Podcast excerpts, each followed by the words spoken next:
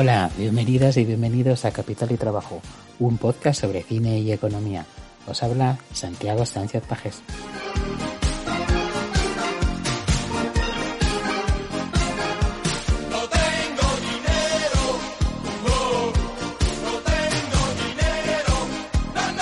Muchas gracias por estar ahí en el tercer episodio de esta cuarta temporada que como sabéis estamos dedicando a conversaciones, a diálogos con economistas que nos cuentan, que nos hablan sobre la película que han elegido.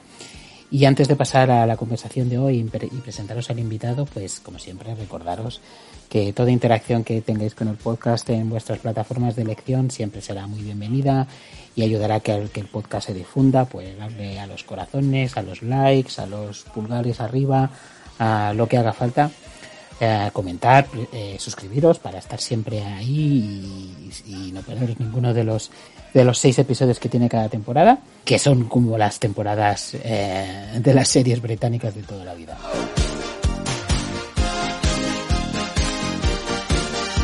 Y sin mucho más mucha más dilación, me gustaría presentaros al, al, al invitado de hoy, que es Juan José Ganuza, que es catedrático de Economía y Empresa en la Universidad Pompeu Fabra de Barcelona. Y bueno, pues deciros que Juanjo es uno de los eh, mayores expertos que tenemos en España en cuestiones de regulación, de contratación pública, de regulación de mercados y que, bueno, pues además es un tipo estupendo y que ya lo vais a ver en, en la conversación que mantuvimos, eh, que mantuvimos con él.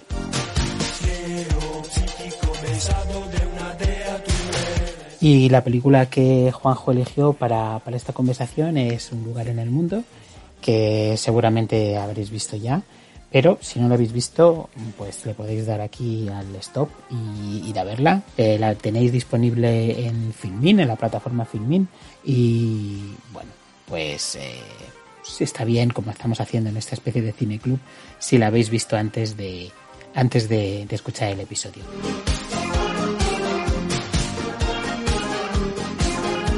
Y eso es a lo que vamos a pasar, a lo que vamos a pasar ya sin, sin más. Muchas gracias por estar ahí. Os dejo con la conversación que mantuvimos sobre un lugar en el mundo con, con Juanjo. Y nada más. Hasta pronto. Gracias.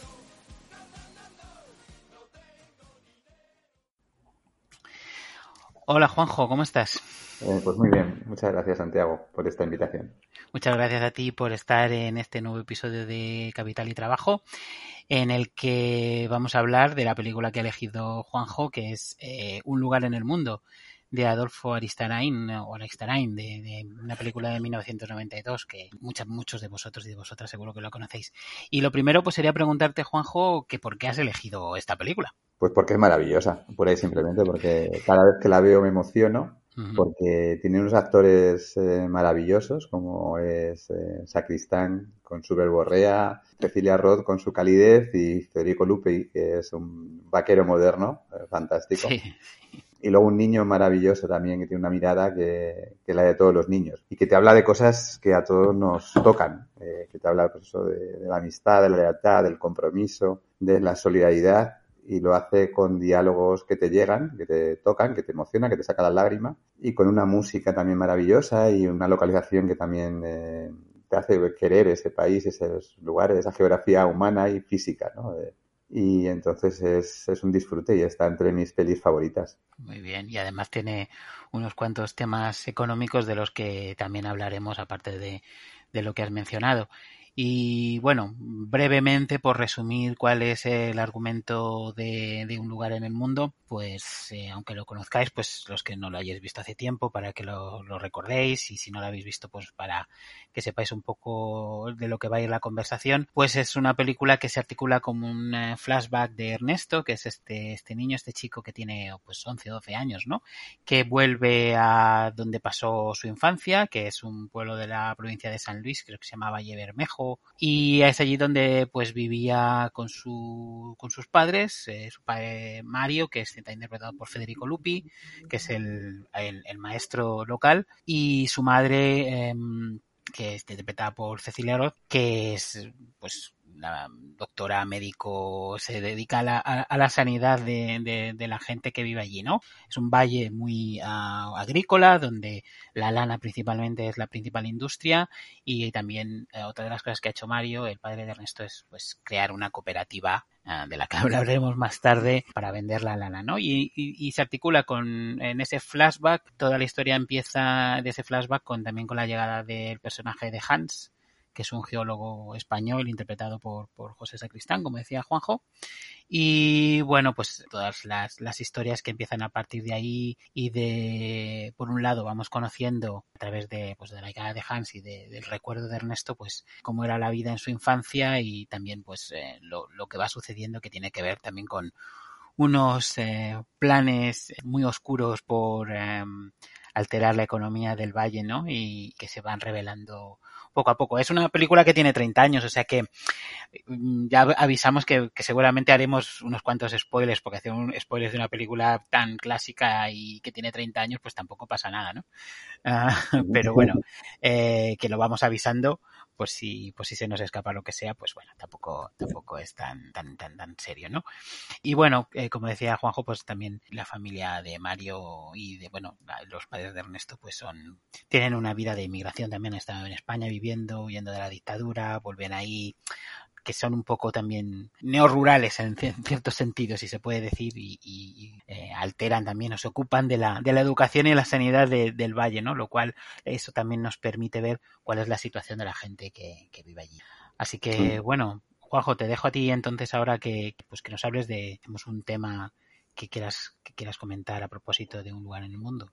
Sí, no, bueno, cuando, cuando, cuando pensando ¿no? sobre películas que hablasen de la economía, eh, pues la verdad que esta eh, me, me, vino, me vino a la cabeza porque habla un poco de por qué yo estudio economía, porque como tú acabas de describir la historia, es una pareja, bueno, que ha vivido en España, ha salido de la dictadura, que tiene un pasado doloroso, porque como sabéis, la historia argentina hubo muchísimos desaparecidos y, y quiere volver a, a su país y quiere, quiere construir algo, quiere hacer algo, quiere contribuir a, a que el mundo sea mejor. ¿no? Esa es un poco la, la, idea. ¿no? Entonces te muestra, pues, eh, digamos, los rotos que tiene este mundo. Te, mm. te, muestra un poco la desigualdad, la pobreza, la falta de oportunidades y, y, y, un estado, y sobre todo en un estado a lo mejor como el argentino de aquella época con pocos recursos que tienen muy poca eh, red social y ellos la intentan eh, básicamente cubrir, ¿no?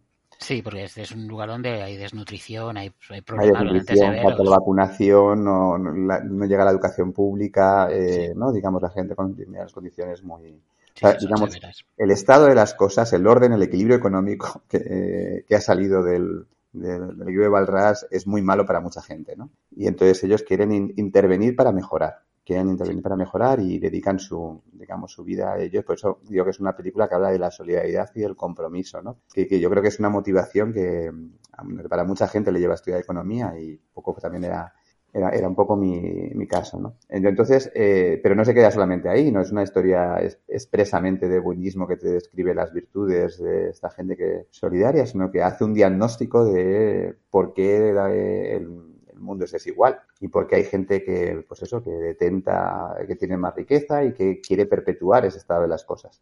En ese sentido, si se le puede acusar de algo de la película, puede ser un poco maniquea, porque de alguna forma hay un malo, eh, hay una persona que, hay un terrateniente. Que Andrade, domina, Andrada o Andrade. Andrade sí. que, que, quiere preservar ese estado de las cosas, ¿no? Uh -huh. Y entonces la pregunta es eh, un poco, la pregunta interesante desde el punto de vista económico es eh, por qué Andrade es Andrade, por qué es el poderoso, es un terrateniente y, y por qué se, eh, se preserva, ¿no? ¿Qué mecanismos tiene para preservarse, ¿no? Sí. Y entonces ahí es donde pues, se entronca mucho con la, con la economía, ¿no? Aunque no te lo explica, hay una, hay una explicación que yo podríamos decir que es Piketty, ¿no? Digamos, el, el dinero antiguo genera más dinero hoy, ¿no? O sea, digamos, hay una cierta histeresis. ¿eh? Y seguramente Andrade, Andrade viene de una familia de terratenientes. Sí, sí de, seguramente lo heredó todo, sí, efectivamente. Pero luego hay dos mecanismos, ¿no? Hay un mecanismo, uno es eh, que es uno, uno que me gusta especialmente porque yo ahora mismo en la Pompeu Fabra estoy enseñando economía industrial. Entonces, eh, un mecanismo es utilizar el poder de mercado, ¿no? De alguna forma, ¿no? Digamos, eh, eh, los, los, ganaderos que venden su lana no pueden acceder a los consumidores finales y lo tienen que hacer a través de Andrade. Andrade tiene pues el poder de monopolio en dentro de esa cadena de producción Bueno, de monopsonio, ¿no? Sería bueno, de monopsonio, digamos, el que puede comprar. Sí, es la única, básicamente la única persona que compra. Es, el, es, el, único comprador, sí. Efectivamente. Entonces es lo que enseño yo a mis estudiantes, que digo que cuando, primero que, cuando hay alguien que tiene poder de monopsonio o monopolio eh, dentro de la cadena de valor, pues que, que, toda la cadena, básicamente controla toda la cadena de valor, ¿no? Y es como tú acabas de decir, o sea, él impone las condiciones a, a los ganaderos y, de alguna forma preserva este estado, les extrae todas las rentas. Y, además eso me hace, entonces, bueno, lo que de alguna forma, una de las cosas que, hace Federico Lupi, ¿no? Para intentar cambiar este, este estado de las cosas, es eh, generar una cooperativa, porque cuando sabemos que eh, el monopsonio contra, eh, de alguna forma, unos vendedores que están desagregados, pues tiene todo el poder, pero la cooperativa también funciona como un, una especie como de jugador de largo plazo, entonces eh, la solución ya no es tan fácil, ¿no? Ya no puedes traer todas las rentas, ¿no? Es un poco... Y esa es la obsesión de Federico Lupi y entonces parte de la tensión es como el, terrateniente Andrade quiere de alguna forma desestabilizar la, cooperativa. Entonces, a mí eso es una cosa que me, me, parece muy interesante y muy actual, porque hay una cosa, por ejemplo, si queréis conectarlo con cosas que han pasado en la actualidad, una, ahora mismo hay, justo hoy lo que he dado en clase era el tema de los cárteles y de la colusión. Sí. Y uno de los cárteles, eh, sabéis que lo que hacen son, de alguna forma, las empresas se ponen de acuerdo, ¿no? Para poder extraer rentas a los consumidores o en el caso de, eh, de los monopsonios a los proveedores. Pues uno de los cárteles que ha sido más, para mí, más dramático que, hay, que, que surgió en España ha sido el cártel de la leche, que le llama, donde eh, los productores de leche se agruparon en un cártel para crear un monopsonio y comprar la leche más barata a los ganaderos, mm. como hacía Andrade. Entonces es un poco, un poco la visión de... También es verdad que luego yo también, también he dado otra clase de economía de la empresa y, y las cooperativas tienen muchos problemas en los cuales no entra la, no entra la película, ¿no? La película, la película se, básicamente se basa en esas dos cosas. Bueno, eh, hay, hay algunos, hay tensiones, ¿no? Eh, porque claro, es, es una disciplina que se rompe, ¿no? Que es la tensión también, por ejemplo, que vemos también en los cines de huelgas y demás, el del free rider, ¿no? Que rompe el, el, el acuerdo intentando saltárselo porque, bueno, por las razones que sea, generalmente en este caso, porque pasan hambre, básicamente estos productores tienen muchos problemas entonces, pues también es entendible que quieran romper esa disciplina y vender a un precio más bajo eh, y no esperar a que, pues que al final... A poder negociar de alguna forma fuerte con el con, Andrade, ¿no? Pero bueno, eso es una cosa súper, que me parece, vamos, súper interesante.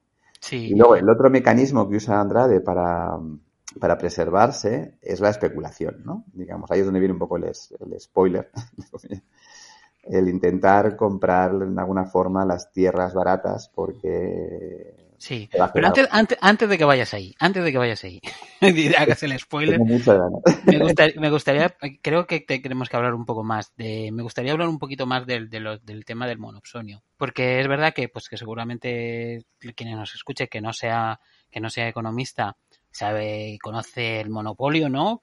Y los cárteles, ¿no? Pues son los vendedores que se dedican a poner precios altos, generalmente restringiendo la, la cantidad, ¿no? Y hacer que al haber poco se tenga que vender a mucho precio o que se ponen de acuerdo en el pre en los precios, pues hay infinitos ejemplos que, hay, que seguro que nos, que nos puedes poner tú, pero igual no tanto se ve el lado del monopsonio y del poder eh, monopsonístico, que es el poder de los compradores cuando son estos los que hacen el, el, el cartel y de hecho yo en clase por ejemplo pongo el, ejemplo que pongo es el de eh, los eh, ingenieros de software de, de, San Francisco y cómo pues Google y todas las empresas se pusieron de acuerdo para no robarse los trabajadores y para no y para no poner los salarios no competir en salarios y demás no que es bastante fuerte aquello. Esto, esto, esto es justo justo el, el ejemplo que he puesto hoy en clase sí para explicar las diferentes cárteles. Sí, sí. eBay fue la que recibió mayores eh, Sí, este, este salió bien porque los han multado, ¿no? Y sí, los han pues, multado y,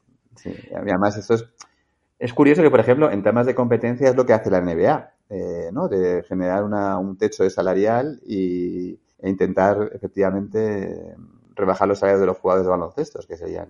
Sí, sí. En la ley de competencia está excluida expresamente el, los deportes, ¿no? Porque ellos, digamos, con el argumento de, de, que los deportes tienen sentido para que básicamente todos los equipos sean más o menos homogéneos, porque de cuanto más homogéneos sean, mayores, de alguna forma, placer vamos a, sacar de disfrutarlos.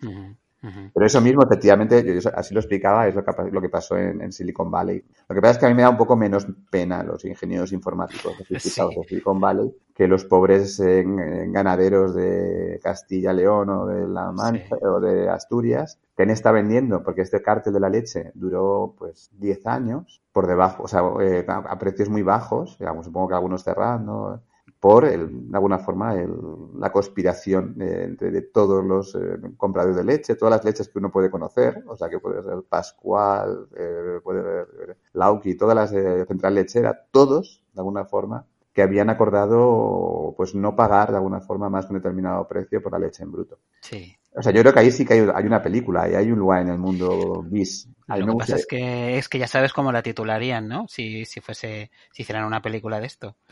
La titularían un, un cártel de la leche. Así, seguro, seguro que lo titularían así. bueno, es que es un cártel de la leche. Exacto, por eso. nuestros queridos tituladores oficiales y traductores de títulos, seguro que les gustaba. Que les gustaba... es, un buen, es un buen título. Ahora que lo pienso, es un buen título.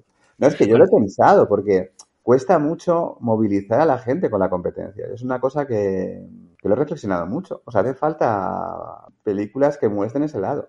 O sea, por ejemplo, em, eh, yo hice un estudio, eh, dirigí, un máster de competencia en la, en la, Pompeu. Hicimos un estudio, o sea, fue una tesina de unos estudiantes, de cuánto había sido el coste para la sanidad catalana del cártel que había habido de pañales para adultos, de pañales por incontinencia para adultos. O sea, puede ser algo más duro que hacer un que subir los precios a los pañales para adultos para hospitales catalanes. Y habían sido 300 millones de euros solo en Cataluña el, el daño que habíamos estimado. yo, no, yo, no, sé hasta qué punto la gente no es consciente de, del daño que hacen los cárteles a los consumidores, a las administraciones públicas, a los propios ganaderos. Y estaría muy bien que hubiesen películas que lo contasen, porque al final eh, la, parte humana es la que, la que llega, ¿no? Uno puede dar los datos, puede dar las cifras, pero lo bueno que tiene un lugar en el mundo es que, bueno, pues se te muestra de alguna forma eh, la parte humana, de alguna forma la historia de ese, de ese ganadero y, y las implicaciones que tiene esto sobre la vida de este ganadero, ¿no? De, y entonces eh, yo, creo que haría falta, haría una, una buena peli, ¿eh? A ver, guionistas de este mundo, venid aquí a... Bueno, y es que, a ver, hay muchas películas que tienen este, que hablan de monopsonios. Eh, yo creo que la, la, paradigmática y que me, viendo eh, un lugar en el mundo me, me preguntaba si, si quizá Arastain la, había, la habría visto, que es La Tierra Trema, La Tierra Tiembla de, de Visconti, que es del 48 que está, son sobre está en una historia basada bueno, en una novela y que trata sobre los pescadores de Sicilia. Y esto es lo mismo, tienes unos mayoristas que ejercen un control, no es solamente uno, pero son los que compran el pescado a los pescadores locales. Y la historia se centra sobre uno de ellos que intenta montar una cooperativa, comprar un, hacer un barco para él y, no, y no estar bajo la, bajo el poder monopsónico de, de, estos mayoristas, ¿no? Y la historia, la historia va exactamente de un monopsonio local y de, nuevo una, una, una, cooperativa y los, un poco y los problemas que hay, ¿no? Eh, ya no es una película no realista, o sea que no sale bien. Ya sabes que bien no va a ir. no lo hace bien. No, no, va a ir bien. No, es muy alegre. No, no, no, no. Aparte no, no, era legal los monopsonios en aquella época, me imagino. Eh, pero bueno, que, que es verdad, lo que ocurre es, me imagino, supongo, no sé si estarás de acuerdo, que es la típica historia de que estos, estos costes son muy grandes en valor absoluto, pero están muy repartidos, ¿no? Y entonces la gente no, o no es consciente o no se moviliza o, o igual no tiene interés o se piensan que no va a tener mucho interés porque el coste de, para por cada persona que, que tiene un, un, un, problema de competencia como este igual no es, no es, no es muy grande, no sé cómo lo ves. Hombre, no o sea, diga, eh, digamos, el, el, monopsonio moderno, por ejemplo, el, el cártel de la leche en sí mismo, Digamos, sí hemos visto mucho, o sea, digamos, lo que, lo que falta es un poco cerrar el puzzle, porque sí que hemos visto muchos, eh, yo qué sé, de documentales o reportajes en la tele de, pues eso, de que, de que el campo, la gente joven lo está abandonando, de que la rentabilidad es pequeña, de que hay muchos sacrificios, echa muchas horas de poco rendimiento, y mientras que a lo mejor la evolución del sector en otra parte de la cadena de producción es mucho mejor, ¿no? De, una, de alguna forma se ha, se ha cortado esa, eh, la redistribución de, de, ese valor o de ese, o de, de ese beneficio, ¿no? Entonces, bueno, pero, pero, pero, tiene razón que lo que siempre pasa con la competencia, eh, el por qué la gente no lo visualiza, es que los beneficios están muy dispersos o afecta a agentes que ahora no están, ¿no? Cuando son problemas a lo mejor de entrada. Mientras que las rentas de los que las obtienen, pues son, están muy concentradas y luchan fuertemente por mantenerlas, ¿no? Como es el caso de, de Andrade, ¿no? Entonces, sí. sí. siempre es un problema de dispersión de beneficios y concentración de rentas, ¿no? Es, para visualizar los, eh, digamos, las ventajas que tendría incrementar la competencia. Pero lo que sí, que es cierto es que es un tema muy importante que no llega a la gente. O sea, que yo, yo llevo haciendo un poco, de alguna forma, proselitismo por la defensa de la competencia desde hace mucho tiempo, ¿no? En, en FUCAS y, y no llega. No, yo no sé por qué no, no, llega, porque en el fondo es una historia de buenos y malos, una historia como nos gusta a todos. Y yo creo que en, en parte es porque el mundo de la ficción o el mundo de... no ha generado suficientes historias que, que la muestren a lo mejor. O sea, que hay una especie como de función social que podía tener el cine para ello. Sí es cierto que en el mundo laboral sí que se ve, eh, ¿no? En el mundo sí. de la huelga, ¿no? Porque al fin y al cabo, eh, si te vas un poco más atrás, hace el siglo XIX, pues hay monopsonios locales, ¿no? Al final los sí. mineros solo tenían una mina a la que podían ir, ¿no? No se planteaban... Sí, o estaban cerca y, y había colusión. ¿no? Entonces ahí sí, todo eran monopsonios locales, ¿no? De alguna forma. De, de, de, y las huelgas no reflejan más que eso, el, el intentar luchar contra el monopsonio. Pero lo, lo que pasa es que ahora, digamos, ahora, ahora que ha desaparecido esos, esos monopolios, esos monopsonios locales, las, se, han, se han arreglado de tal forma para poder mantener monopsonios globales a través de la, de la colusión. Sí.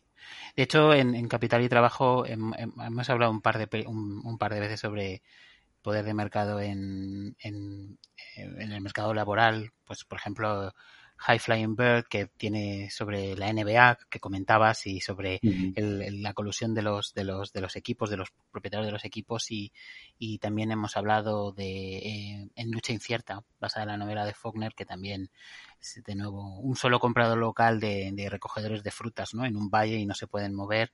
O sea que es un tema que ese sí que, bueno, ha, ha estado, en, sí que se ha tratado en el cine, vamos a decir. Pero estoy de acuerdo contigo, eso es una cosa que le he oído decir también a, a Nacho Conde y que estoy muy de acuerdo, que una de las cosas más progresistas que se puede hacer es tener competencia en, en sí, los mercados de productos y servicios, que es una cosa que no se suele decir mucho... Sí, nos queremos mantener en el ámbito, en el ámbito profesional y entonces desligarlo de nuestra ideología política, ¿no? Pero sí que es cierto que lo que nos ha llamado la atención a Nacho y a mí, lo hemos comentado muchas veces, es por qué la izquierda ha renunciado a, a, a tener la competencia como bandera. Sí. Eso es una cosa que, eso, eso es otro debate súper eh, importante, ¿no? Eso tuve la oportunidad, por ejemplo, de hablarlo con Joaquín Almunia, ¿no? Que, que había sido comisario europeo de competencia, ¿no? Y, y también, y como, como bien sabéis, sabe, secretario general del Partido Socialista, ¿no? Y, y, él lo defendía, decía que efectivamente, que eso que... Pero lo que estoy diciendo, para hacer el clic, para hacer el, de alguna forma ese puente, nos hacen falta historias humanas que lo reflejen. Sí. Eso, eso, eso, es lo que, lo que yo pienso. Esa, esa, es la utilidad que tiene social, una de ellas, vamos, de eh, el cine, ¿no? De, Sí, yo creo que, que vamos yendo un poco porque en esa dirección, también en la enseñanza, en la docencia, cuando yo estudiaba mencionabas que no de, por las razones para estudiar la carrera me acuerdo que el, el monopsonio no, no, se trataba apenas. Y eso es algo que, que afortunadamente quizá también porque eh, sea más visible ahora que en, que en otras que en otras en otras épocas o sea, o sea un problema más severo no como sabemos por por ejemplo los trabajos de Alan Kruger y demás no um, pero um, tengo la sensación de que al menos en el ámbito de la enseñanza se está dando más se habla más del monopsonio de una manera más habitual, que es uno de los, no sé qué te parece a ti, pero creo que incluso fuera de las asignaturas, digamos, optativas, se, se habla más del monopsonio que antes. No, o sea, digamos, bueno, a ver, lo que pasa con el monopsonio es que en realidad es un problema muy dual al monopolio. O sea, digamos, desde el punto de vista formal es muy similar, ¿no? Uh -huh. eh, entonces, un poco la, el, la intensidad de, o cómo de moda esté, eh, o de los llamamos, depende un poco de, bueno, hasta qué punto la realidad lo refleja, ¿no? entonces hemos hablado de, los cárteles o que lo, lo, vuelven otra vez a poner sobre la mesa y de lo que estamos observando ahora es que los nuevos grandes, grandes empresas son digitales, ¿no? sí. Y entonces, el, entonces claro, son, es un tipo de monoposionio un poco, eh, por ejemplo, es, es otro monoposionio un poco distinto, ¿no? Porque en cierta forma ellos no requieren de inputs sobre los cuales eh, ejercer su poder de mercado. Pero, sin embargo, eh, por ejemplo, una de las dimensiones en que tú podíamos decir que se asemejan al monopsonio es que compran a todos los potenciales competidores cuando son relativamente pequeños, ¿no? O sea, entonces, de alguna forma, se nutren de, las ideas que se generan en, muchas startups para poder consolidarse otra vez en su poder de dominio. Entonces, para mí eso es, es una, es, sería una especie como de monopsonio 2.0.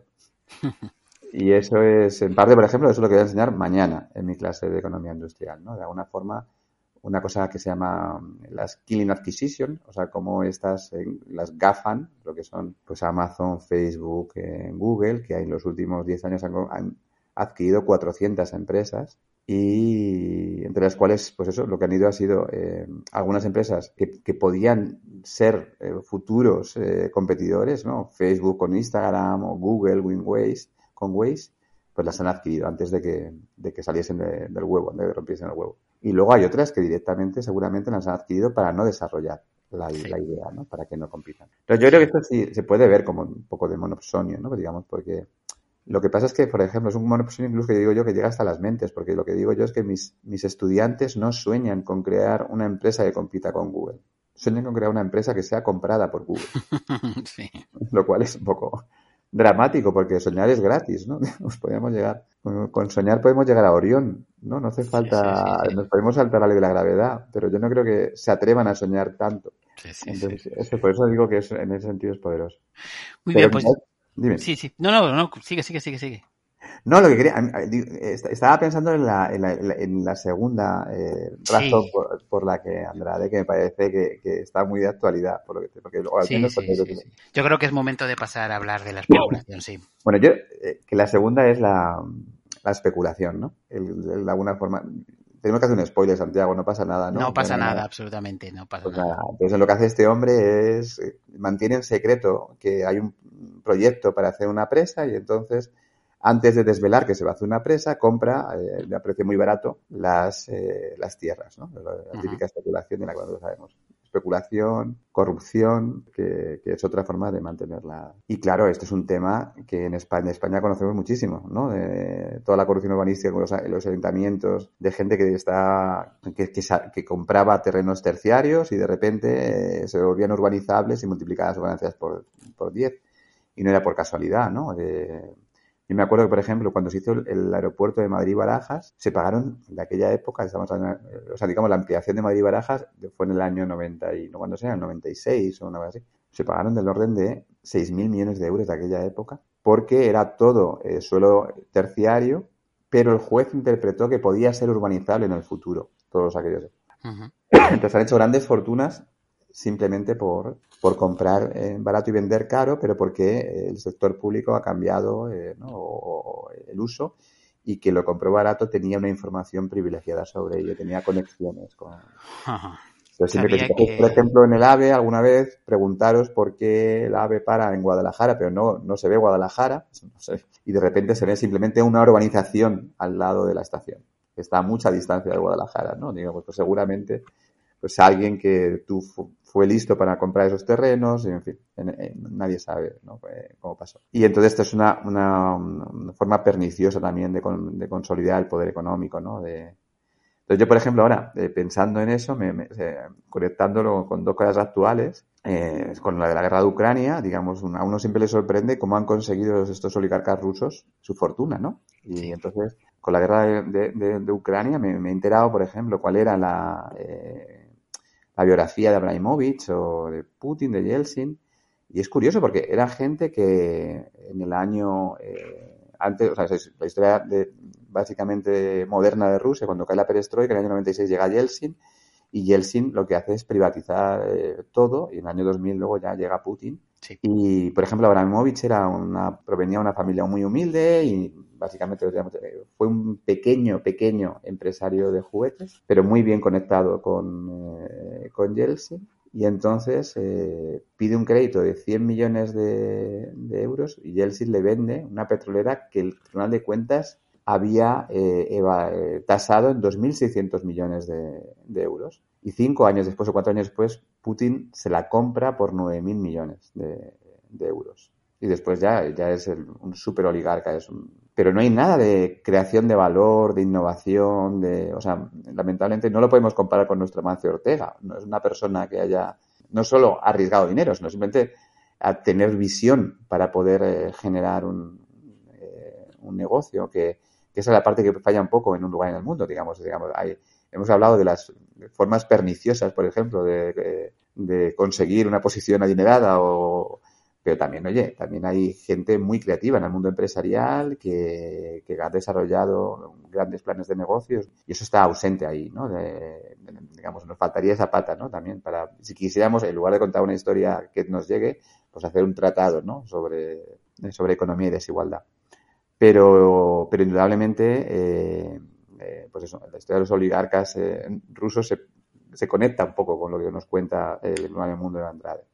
Y se conecta también, por decirlo de, por terminarlo ya de cerrar el círculo, con el nuevo premio BVA de Fronteras del Conocimiento, que te queda más o menos cerca, ¿no? no sí, Matthew Jackson, ¿no? De, Que yo creo que tú has trabajado en temas de social choice. Y, sí, bueno, sí, sí, sí. Más o menos, o vienes de, y más tiene, tiene, tiene, muchísimos trabajos en Social Choice, pero bueno, lo, que han dado el premio de conocimiento es por, por, el tema de redes, ¿no? De redes de contactos, de, network. Y entonces él, ha estudiado, por ejemplo, cómo los contactos que tienen la, y cómo eso es un mecanismo para preservar la desigualdad, ¿no? O sea, solamente a la gente que está determinada, que, que tiene unas determinadas conexiones, le llega la información de dónde tiene que invertir, ¿no? Y eso genera que, o de las oportunidades de trabajo, ¿no? De, yo eso lo he pensado muchísimo. Yo, yo, por ejemplo, en el instituto, a lo mejor, eh, me acuerdo, tengo un amigo, por ejemplo, en la cabeza, que siempre viene en la cabeza cuando hablo, pienso en desigualdad, que era muy brillante, era un tipo súper brillante, pero venía de una familia muy humilde y no tenía ningún tipo de conexión, no estaba en ninguna network, en nada.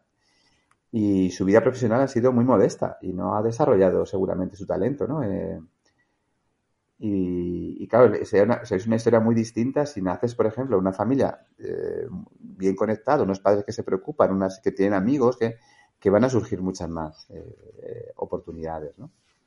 Sí. Y eso es un poco, a mí, a mí eso, entonces, eso, eso es, esa semilla, la semilla de eso está en, la, Sí, em, por un lado, yendo a, lo que decías de, de los oligarcas, hay una película rusa de 2002 que habla un poco de esta historia. Está, está hecha un poco al estilo de, intenta ser una cosa como El Padrino o una película de, de Scorsese que se llama Oligarch o Tycoon en inglés y básicamente habla de una de estas historias, cambiándole los nombres a todos. de, de, de, la subida al poder de un oligarca que básicamente lo que hace es estar en estaba en el momento sitio en el lugar justo en un momento en el que pues había gente eh, en el poder con había mucha corrupción en el poder no entonces pues en este caso lo consigue su fortuna eh, mediante licencias de, importación no que consigue por sus por sus conexiones, ¿no? Y en el mundo real, pues efectivamente fue comprando a las acciones al peso casi que tenía todo el mundo, porque se la dieron a todos los rusos y a, mucha gente, ¿no? Y a los trabajadores y, y, comprándolas por cuatro duros, que es un poco lo que hace Andrada efectivamente en la película, porque tiene conexiones, sabe que va a haber un, un proyecto de, de embalse y sabe que se van a comprar las tierras a, a, tal precio y lo que hace es comprarles la, la, la a, a, menor precio a los a los pobres a los pobres granjeros, ¿no? Que, este, que están que están allí, ¿no? Y... Bueno, lo que lo que viene, o sea, digamos que para, por poner un ejemplo muy muy reciente, muy muy, muy doloroso, las licencias de Uber. La, las licencias de Uber costaban como 50 euros, quiero decir 35 euros, porque las licencias eran, estaban regaladas. Uh Pero, pero cayeron muy concentradamente, digamos, alguien tenía esa información, ¿no? No era, uh y no suponía ningún, ningún riesgo. Y la solución para eso, de nuevo, es la competencia, es transparencia y competencia. Tú quieres dar licencias de, no de Uber, se llaman de U, ¿cómo se pone? VTC, ¿no? VTC, VTC sí. VTC, pues da primero transparencia, informa de para qué van a servir, cómo lo vas a desarrollar, cuál es el marco regulatorio y haces una subasta y te quedas con el dinero de lo que recojas. Eh, y, no sea, y no de esta forma en que quienes ha, ha, hecho mucho dinero con esto, el señor que tiene ahora Cabify fue un señor que consiguió pues no sé cuántas licencias a precio irrisorio, ¿no? Y después de... Seguramente porque estuvo, no es que, no se dice, estuvo en el lugar adecuado en el momento adecuado. Sí, pero estuvo allí porque tenía las conexiones adecuadas. O sea, sí, sí, sí, porque estaba en la network adecuada. No fue por suerte. Hay gente que nunca le va a pasar eso, porque nunca va a estar en esa network adecuada. Y es, es uno de los mecanismos para preservar más la desigualdad, ¿no? y para eso, pues eso, transparencia y competencia.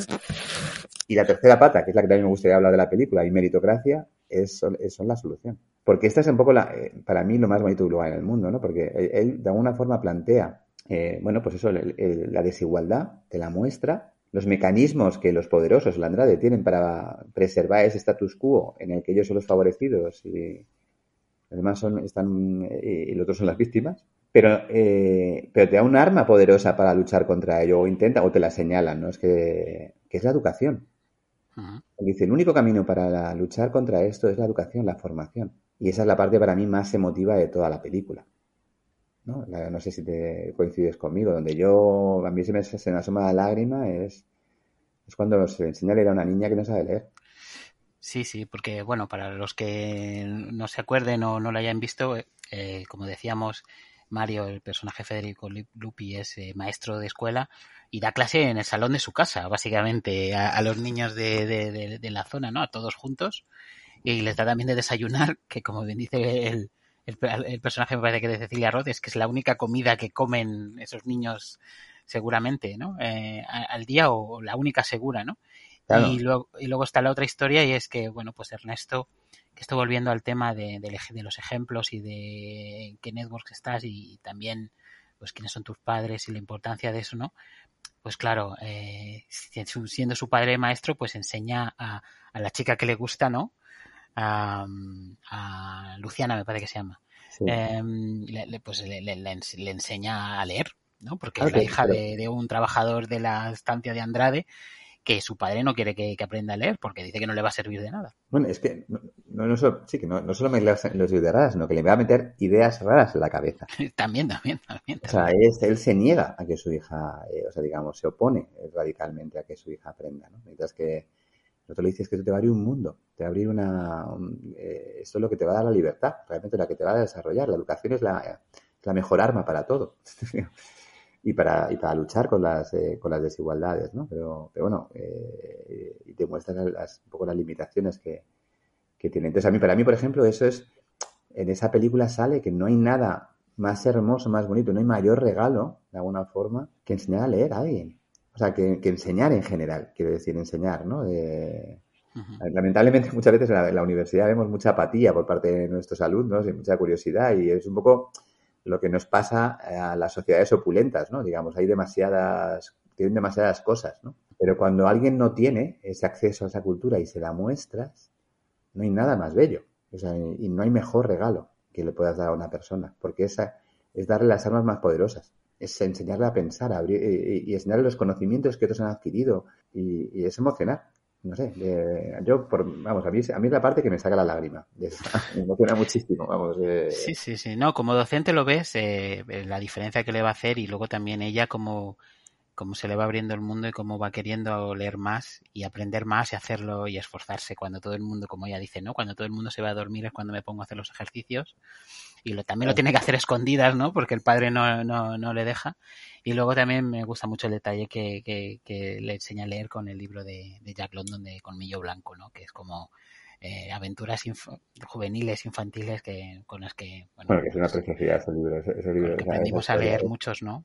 Es, una, es muy, muy, muy bonito. Eh, no, no, tienes, tienes todo, eh, toda la razón, ¿no? Es, no, por ejemplo, me acuerdo que cuando, eh, cuando presentamos el, un libro en el que tú participaste, que es un de, Economía y Cultura, que editamos hace, hace tiempo, me acuerdo que presentándolo para transmitir un poco el, poder que tiene la cultura y la educación, si querer, ¿no? Para transformar, ¿no? entonces comentaba como, por ejemplo, había, había enseñado a mi hijo, le había dado un cómic que contaba la expedición de Balmis eh, ¿no? De, para la primera vacunación que, que se hizo, ¿no? No, sé si conoces la historia, ¿no? Para la, no, no, no, la conozco.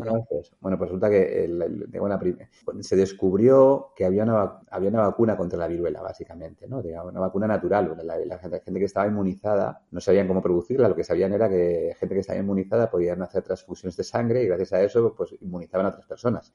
Entonces la viruela era terrible y, y, a la gente. Y entonces eh, hubo una expedición de niños que mandaron a eh, que, estaban inmunizados y que se iban transmitiendo la, eh, la, enfermedad, pero se inmunizaban porque como estaban inmunizados no la desarrollaban y, iban, viajaban a América. ¿no? Eh, y entonces los niños se iban adquiriendo la enfermedad y sanando y entonces tenían que infectar a otros niños, tenía que haber una especie como de cadena, de tal forma que cuando saliese el barco desde Valencia, llegase después a América, pues el último niño estuviese con el, digamos, con el, virus ya, con los anticuerpos, para poder inmunizar a los demás. Y estamos hablando de, una, de una la primera expedición científica altruista para vacunar que universal que hay en el mundo. Son esas cosas que, que España, o sea, España, que hemos hecho, digamos, nosotros como, pueblo, no sé, como una gran contribución a lo que es el, lo que es el mundo y que, y que, no, la, no, digamos, no sabemos contarlo, que no hay una buena peli que, que lo cuenta, es otra peli que se tiene que hacer. Pero el paso intermedio es hacer un cómic. Y entonces el, lo que cogieron a la persona que una, no me acuerdo de su nombre, pero que era como uno de los mejores eh, autores de cómic que tenemos, que ha tenido varios el premio nacional del cómic eh, varias veces. Y entonces, eh, en el aniversario de esta expedición, hicieron un cómic sobre ella.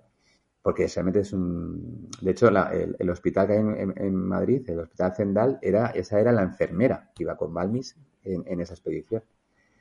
Y, entonces lo, que quiero decir, leyendo ese libro, te das cuenta de, lo fascinante que es la ciencia, por ejemplo, del bien que puede hacer, de la aventura que hay en la ciencia, de lo, o sea, de todas lo que nos, digamos, el reto, el, Indiana Jones que, pueda haber en un científico y, no hay nada mejor para transmitir las ganas de aprender de alguna forma que, por ejemplo, acceder a ese libro, ¿no? Y, entonces, si alguien no puede leer, no puede acceder a eso, le da esa herramienta, lees ese libro, y, lo llenas de, posibilidades, ¿no? Y un lugar en el mundo te habla de eso, te habla de, o sea, te habla de eso de esa forma, ¿no? Y entonces, no sé, a mí me parece que es una cosa súper chula. He de decir que ahora, ahora hay una corriente un poco que se mete con esto, ¿no? sé si es consciente, eh, conoces eh, todos los estudios críticos sobre la meritocracia. Sí. Eh, es una palabra muy vilipendiada, sí, un concepto muy vilipendiado. Bueno, sabes que, sí. de hecho fue un concepto que, que, se, quería utilizar negativamente. O sea, digamos, ahora se, ve, ahora se ve como algo positivo, hasta hace poco se ve como algo positivo, pero cuando se acuñó en los años 50, quien la acuñó, que tampoco recuerdo ahora, ahora su nombre, lo utilizaba de una forma despectiva porque era una forma de preservar las, eh, las desigualdades. Y ahora hay una, hay una especie como han, surgido dos libros importantes en, en el cuales eh, cuestionan hasta qué punto eh, la, la, meritocracia está fallando. Porque, por lo que hemos dicho antes de las redes de, de, Matthew Jackson, de que no tenemos... Al final lo que sucede es que los hijos de los de Silicon Valley acceden a oportunidades educativas que el resto de la gente no, no accede. Y entonces terminan preservando se termina de alguna forma preservando la, desigualdad, pero con el, de alguna forma, con el contenido añadido de que eh, además ahora te sientes culpable si no llegas. Exacto. Bueno, eso es una cosa, yo sin embargo me quedo más con la parte que muestra el lugar en el mundo. digamos, no hay nada más potente, más, o sea, no hay mejor arma. Eh, la palanca para mover el mundo es la educación. Y luego está, eh, por cierto, que la persona que mencionas es Michael Young, que escribe en el 58 The Rise of, the Meritocracy. Esto es eh, el origen del concepto, simplemente para ah, referencia ah, Robert Young. Lo acabo de mirar, ¿eh? que no es que yo tenga esto en la cabeza este dato. Tenemos, no tenemos un, como un amigo, ¿no? Que es eh, Sebi. Eh, sí. a través del cual aprendí yo esta referencia y que, tiene, un, tiene trabajo sobre... O sea, básicamente dice que cuando la sociedad se convierte más más meritocracia, más y tú tienes mecanismos como son estas redes en las cuales no todo el mundo puede acceder igual a, la educación o incluso también tienes talentos iniciales distintos y no se compensan, pues que puede preservar la desigualdad. Mm, sí, que tiene un, artículo muy chulo con el contenido informativo de los apellidos, ¿no? Como puedes ver la, la, falta de movilidad intergeneracional a través de, de los apellidos, ¿no? Y bueno, em, una de las cosas, ya para ir enfocando hacia el final, eh, una de las cosas que enlaza con lo que estabas diciendo, esos, esos, y también con lo que mencionabas al principio de los diálogos, ¿no? Que es uno de mm. los puntos fuertes siempre ha sido de, de Aristarain y de sus guionistas. Em, eh, la película también vemos todo lo que pasa desde los ojos de, Ernesto, ¿no? El hijo de, esta familia, eh, el chaval, y está sentado en esas conversaciones con esas tan interesantes, con esos padres tan interesantes, tan amables, imperfectos, como todos los padres, con el personaje de José Sacristán. Y también pues tenemos fe en que, en que le va a ir bien en la vida y, sabemos porque tiene esos ejemplos, esos ejemplos de vida, esos referentes, ¿no? Sí, no, eso es una cosa. No, a mí, por ejemplo, con respecto ya volviendo a la película, que también, porque es un peliculón, quiero decir, o sea, aparte de que nos dé pie a hablar de economía, que es nuestra pasión mutua, es un peliculón. Entonces, a mí una cosa que me llama muchísimo la atención de esta película es que, los personajes, o sea, digamos, los actores, Cecilia Roth, Federico Lupi José Sagristán, el director se ha conseguido sacar el máximo rendimiento siendo como son. O sea, digamos, porque tú dices, los diálogos son muy buenos, pero, por ejemplo, a mí me encanta el, José Sacristán verborreico, de Solos en la madrugada, el de Garci, que, o sea, el que, casi con vocalizando de forma perfecta, pero hablando a una velocidad mm, como si ahora se escuchan los mensajes de WhatsApp. O sea, doble o a triple velocidad de la normal, con un vocabulario súper rico y frases infinitamente largas. Sí. Y, siempre te lo, imaginas así. Eh, yo no sé por qué. es, un, es un señor de metabolismo muy alto, muy delgado, que habla muy rápido. Y, sus diálogos son así en la película. Yo no sé si es él el que genera la cuestión. No sé si ya le conocí y los ha escrito para él o, que él, de alguna forma, cuando coge un guion en bruto, pues lo relabora, ¿no? Eh, pero yo siempre he pensado a Sacristán de esa forma. Yo creo que si invitarla a mi casa y a tomarse un café y tocarme una perolata sobre cualquier cosa y, yo metiendo pues una palabra cada 15 minutos, vamos, ¿no? Es un poco... Y, es un señor al que yo amo, o sea, amo literalmente, o sea, porque me parece luego aparte como persona es un señor honesto, le han dado ahora el, Goya de honor, no puede haber Goya más merecido. Y yo le he tenido la suerte de verle en directo, por ejemplo, en, teatro, y, es que es, absolutamente maravilloso. Pero como digo, que, que, parece un personaje, o sea, es muy coherente con lo que ha hecho en, muchas otras películas, ¿no? Su personaje. No sé si lo ha construido así al estar ahí. Luego Cecilia Roth, es que es, es, es, todo carne. O sea, es que es, es emotividad, o sea, es una, es una mujer, es una mujer la que abrazarías, ya no digo desde el punto de vista sexual, sino maternal, o sea, dependiendo la, la secuencia de la película, de cualquier forma, o sea, es, es la pasión, o sea, es la pasión en el, eh, o sea, es, un torrente de emociones lo que pasa por ella y que es transparente y, lo vives como lo vive ella, ¿no? Sí, luego la película tampoco, tampoco quiere entrar mucho, o sea, me, gusta cómo lo trata, ¿no? Se sabe, está muy claro lo que pasa y, bueno, quizá hay una conversación final, pero bueno. Que entre, entre lealtad, eh, sí, efectivamente, queda todo en un segundo plano, ¿no? El conflicto entre lealtad y, la pasión, ¿no? Entre comillas, ¿no? Eh, es una, es una, y lo deja, como tú bien dices, en un segundo plano, me parece maravilloso. O sea, me parece maravilloso porque no es... Eh, sí, porque ni, siquiera te trasluce el conflicto que pueden tener entre ellos después de cómo se ha resuelto, ¿no? Entre Sacristán y Cecilia Y luego, y luego está Federico Lupi, que es Jace Stewart eh, 3.0. es el señor que dice pocas palabras, pero cada vez que dice una palabra, pues separa al mundo, ¿no? O sea, digamos, ¿no? Eh, y que es eh, un señor que está asido a sus valores, ¿no? Y que no está repuesto, que es, la, es la integridad. O sea, es un señor que es la integridad, ¿no? Esa es la... Eso, digamos, el, el personaje sacristán se reconoce que él no tiene esa capacidad para ser tan coherente personalmente. Él no está dispuesto a asumir sacrificios vitales, quiero decir, como nos pasara a muchos de nosotros. Pero el vaquero de verdad es Federico Lupi, ¿no? Y entonces es un, es un personaje al que no puedes más que descubrirte. Quiero decir, o sea, digamos, nos hacen falta más héroes, porque es un héroe, o sea, es un héroe clásico, quiero decir, un héroe que porque tengo estos valores y con estos me voy. O sea, digamos, no, oye, y claro, entonces es el que, el, que, el que da nombre a la película, ¿no? Sí, claro, porque... La frase, la frase, el logo de, la película, ¿no? Y que me parece un logo que, es muy bonito, ¿no? no sé si, digamos, ¿no? Que cuando encuentras tu, lugar en el mundo... Eh, ya no, te, quieres, no te puedes volver ya. No te puedes mover, ¿no? lo, cual, lo cual quiere decir que no se sabe si es una suerte o una desgracia encontrar tu lugar en el mundo, ¿no? Porque es bonito moverse también. Y lugar en el mundo puede ser todo, puede ser pues una mujer, puede ser una profesión o puede ser también un lugar físico, ¿no? En eso, y, bueno, lo que él tiene es esa lealtad, ¿no? Hacia, también hacia el lugar y la gente que, está allí, ¿no? También por eso por eso se quiere quedar, yo creo que también, ¿no? A lo que, a lo que ha hecho, sí. Eso es una cosa que a mí me, Y luego también, otra cosa también que me gusta de esa película es, yo tengo con una, hay una canción maravillosa de Silvio Rodríguez que son Los Tres Hermanos, no sé si la conoces. No la conozco. Pero es una canción, es una especie como de fábula que dicen que tres hermanos salieron a, a descubrir, a fundar y te cuenta que les fue muy mal a todos, porque uno, uno básicamente eh, miraba solamente hacia el horizonte y entonces se caía. Uno miraba solo al suelo y se perdía. Y un tercero puso un ojo al horizonte y otro al suelo y acabó estrábico. O sea que no hay solución. O sea que tampoco hay que obsesionarse porque no hay soluciones perfectas. Y un poco, yo, eh, la, parábola con la que conecto la maravillosa música de Silvio Rodríguez con esta película, Federico Lupi, es el hecho de que eh, Federico Lupi ha intentado la gran revolución que es cambiar todo, y no ha funcionado.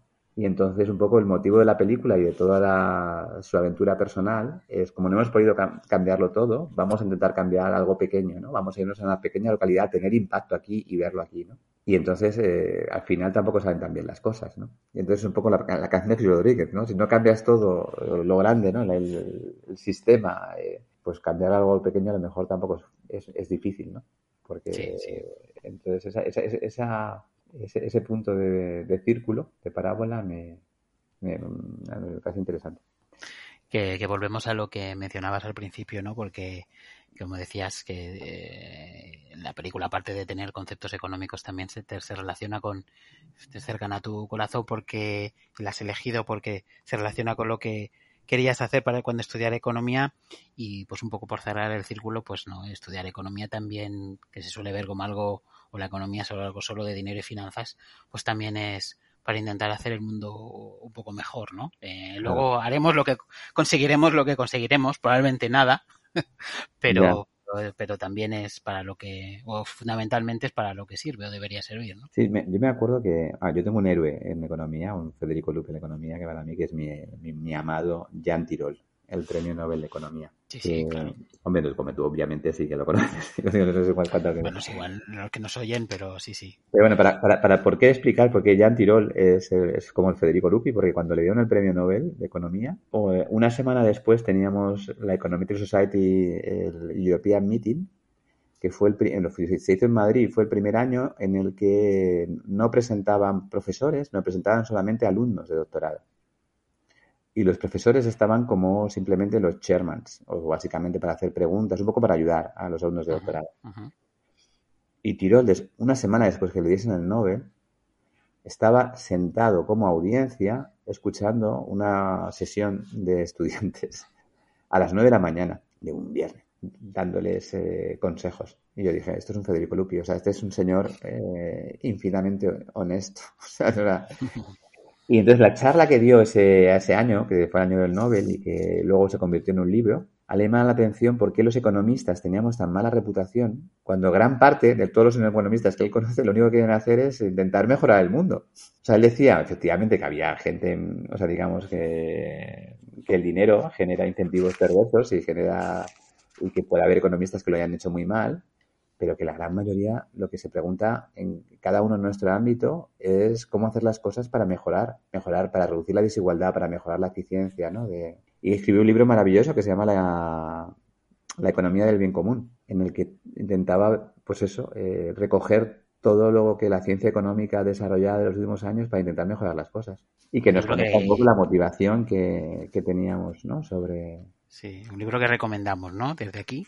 Aprovechamos para eh, exclusivamente. Y, y, los que sean perezosos, que se cojan y, vean YouTube de, de, de Jan de, de, cosas eh, maravillosas. Pero bueno, que, que, que, nos reconcilia con eso, con la motivación. O sea, digamos, la motivación de quien estudia económica, de muchas universidades económicas, es eso, es mejorar las, las, la vida de la gente, ¿no? Y para, y para terminar, pues quería mm, preguntarte, que me, como me has explicado antes, que antes de que empezáramos a, grabar, que, que, has visto la película con tu hijo Miguel, que tiene 12 años, y bueno, pues, tenía, la, edad de Ernesto. Sí, exacto, tiene la edad de, la edad de Ernesto en, en, la película y me gustaría mucho saber eh, cómo, cómo la ha visto él, cómo que le ha parecido. No, le ha encantado. O sea, la, es, eh, claro, si tenéis un hijo en estas edades y le podéis, o sea, volver a ver con ellos las super pelis es un placer infinito, o sea, infinito, ¿no? Porque porque es lo que decimos de la educación, o sea, le, estás abriendo una ventana fantástica, o él está expuesto a miles de, a, una infinidad de, de, contenidos audiovisuales de cantidad, de calidad súper baja, eh, pero muy adictivos, y de repente le sientas ahí y le pones eso, el padrino, le pones Espartaco, le pones el, un lugar en el mundo, y descubre, pues eso, que es un mundo distinto. O sea, de, y entonces, pues lloramos juntos, cuando, por ejemplo, cuando se le enseña, se le enseña a leer y... Pero, por ejemplo, es curioso, el, profesor de ética le está dando el, a él, o sea, no solamente, claro, contado así parece que todo va en la dirección padre-hijo, ¿no? Pero, pero, Miguel me ha dado muchas lecciones, ¿eh? De, por ejemplo, el profesor de ética, tiene un profesor de ética, que, de ética de valores, que solamente les pone películas. Y yo estoy feliz de que solamente les ponga películas, porque tampoco... no, está muy bien, está muy bien. Solo les pone pelis. Entonces, por ejemplo, eh, vimos el, otro día le, enseñó la de ¿Quién mató a Liberty Balance? ¿no? John Wayne y James Stewart. Y James Stewart. Claro, y entonces me, eh, y nos pasamos, yo qué sé, una hora discutiendo quién era el bueno de la película. Y yo decía al principio, James Stewart. Este Stewart es el bueno de la película. O sea, el bueno bueno, quiero decir, el más bueno, quiero decir, o sea, digamos, o sea, los dos son buenos, pero ¿quién es el más más bueno? y, yo decía, James Stewart. Y dice, no, papá, no, tú mira, piensa en, piensa en John Wayne, piensa en lo que, piensa en los sacrificios. O sea, no sé, me, me, me, hizo, me hizo como, como reflexionar, ¿no? Porque pues eso, a los niños de 12 años les falta, eh, pues eso, lo que es el conocimiento que, que, tienes tú ya por tener muchas cicatrices en la espalda. Pero tienen una mirada para entender los sentimientos, que al final es lo que más importa, que a lo mejor tú, tú la tienes más oxidada. ¿eh? entonces, no solamente es educarles, también es aprender de ellos, ¿eh? Cuando ves una pelea así. Así que os vamos, o sea, si podéis volver, lo digo ahora a toda la audiencia, digamos, ve otra vez un lugar en el mundo y tenéis un hijo de 12 años y tenéis la, la fortuna de poder verla con él, va a, ser una experiencia muy, muy especial. Pues mira, con esta recomendación vamos a terminar eh, esta conversación eh, y solo me queda pues darte las gracias. Creo que ha sido una conversación estupenda, que hemos tocado un montón de temas alrededor de, la película y ha sido pues muy agradable y de nuevo muchas gracias por tu tiempo y por estar aquí en, en Capital y Trabajo. Muchas pues gracias. gracias a ti, Santiago. Ha sido un placer. Eh, ya, ya, te digo, este, este viaje de, por, de, para volver a verla en el mundo y poder hablar, comentarla contigo ha sido también para mí una experiencia fantástica, súper gratificante. Muchas gracias. un abrazo. Un abrazo. De tres hermanos, el más grande se fue por la vereda a descubrir y a fundar. Y para nunca equivocarse o errar, iba despierto y bien atento a cuánto iba a pisar. De tanto en esta posición caminar, ya nunca el cuello se le enderezó. Y anduvo esclavo ya de la precaución se hizo viejo